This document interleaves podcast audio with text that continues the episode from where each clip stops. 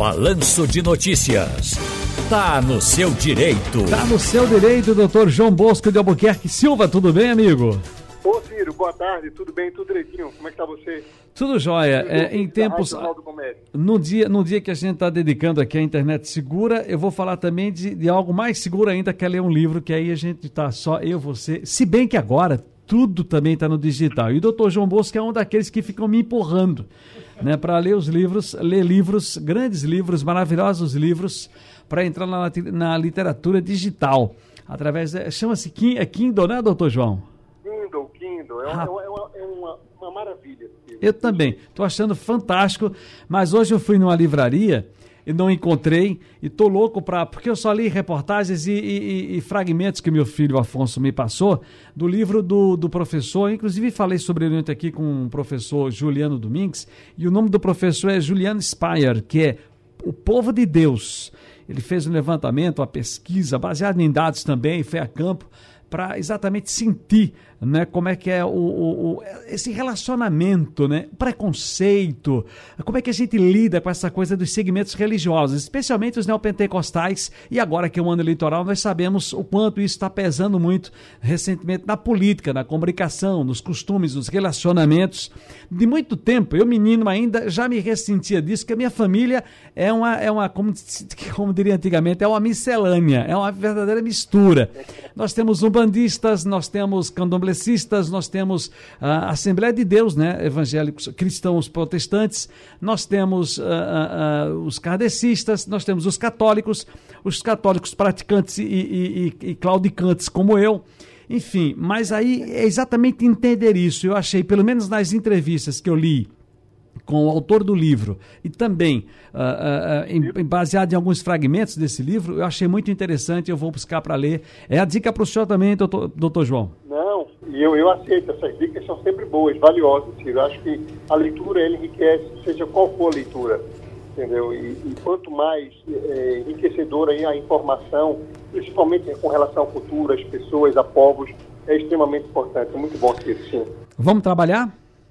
Vamos trabalhar. Vamos falar sobre. Deixa eu ver aqui, rapaz. A violência doméstica e as medidas protetivas com a pandemia que a gente está vendo aí. Os casos de violência doméstica ficaram muito mais acentuados. Isso é, isso é a grande verdade.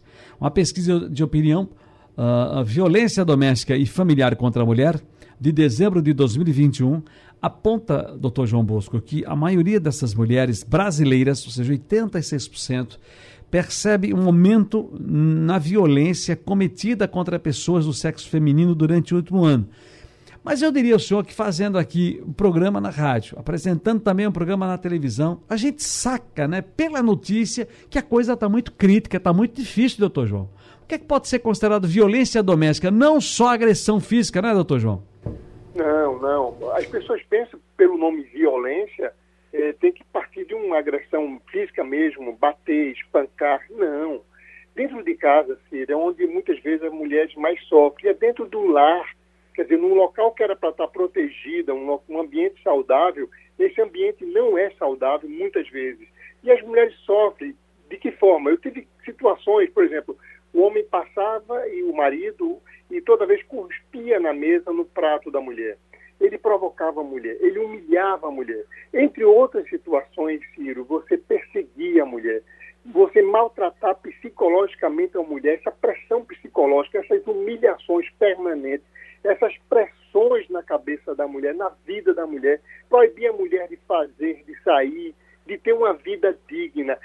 Tudo isso é violência, Ciro. Tudo isso afeta. E o, que está se agravando mais é que essa violência já ficou tão natural, tão normal, que o homem hoje está buscando matar a mulher como sendo um elemento, sabe, limite de, de tudo. Então, beiramos o absurdo. Então, a mulher hoje é espancada dentro de casa e ela sofre calada, Ciro. Muitas vezes ela não tem para onde ir, ela não tem o que fazer. Ela é humilhada dentro de casa, é humilhada na família, ela é escanteada de forma agressiva do, do meio social. Isso sim são agressões. E essas agressões, Ciro, a mulher precisa entender que ela tem que buscar um socorro, buscar. E qualquer dessas situações, Ciro, não precisa ela ir para um IML, não. Se ela está sofrendo pressões psicológicas, a delegacia da mulher é o caminho, ou até ir para o médico, o médico dá um um laudo que ela vem sofrendo, um psiquiatra, um psicólogo, que ela vem sofrendo essas pressões emocionais, essas pressões psicológicas por parte do companheiro, e na justiça isso é muito bem aceito, e as medidas protetivas vêm para ajudar, para proteger. Não protege na totalidade, mas sim afasta esse mau marido, esse mau companheiro do lar, Ciro.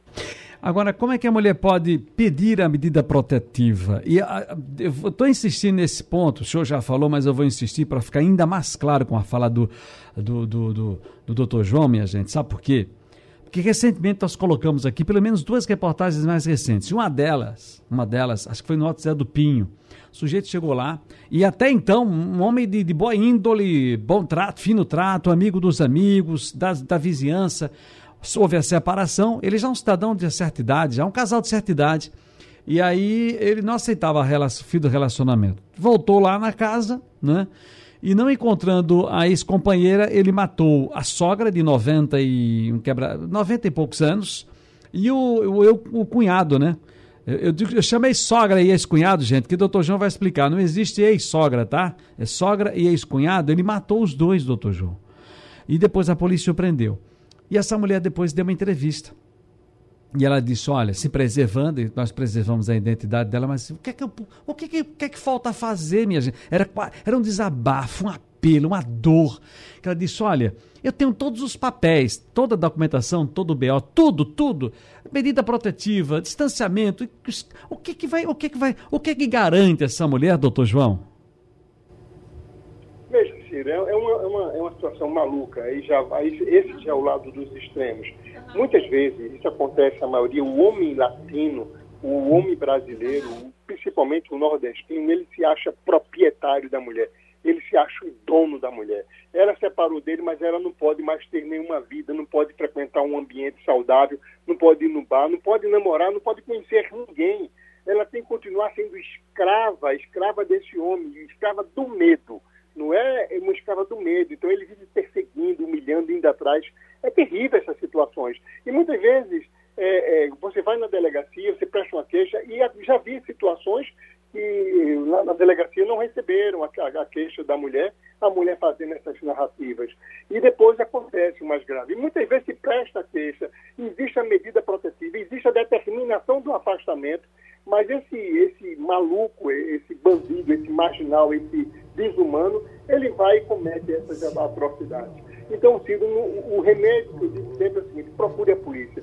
Vá atrás, não deixe de registrar, porque lá na frente vai ser útil você comprovar que você tem uma sequência de denúncia contra ele para pedir a prisão dessa pessoa. Se ele vem ameaçando, a pedir que seja concedidas medidas protetivas, colocando nele na tornozeleira eletrônica, mas fazer com que esse homem se afaste dessa mulher. Porque caso ele não cumpra a determinação judicial, ele vai para a cadeia. A, justiça prende mesmo, Ciro. Mas muitas vezes a mulher com pena, com receio, ela, ela não faz, ela não continua com a denúncia, ela vai lá e retira a denúncia, e esse homem se, se sente mais poderoso ainda, ainda mais. Então ele sabe que se o que ele fizer, ela lá na frente vai tirar porque ela tem medo dele, porque muitas vezes ela precisa do alimento, ela precisa do dinheiro dele para poder sobreviver com dignidade, Ciro.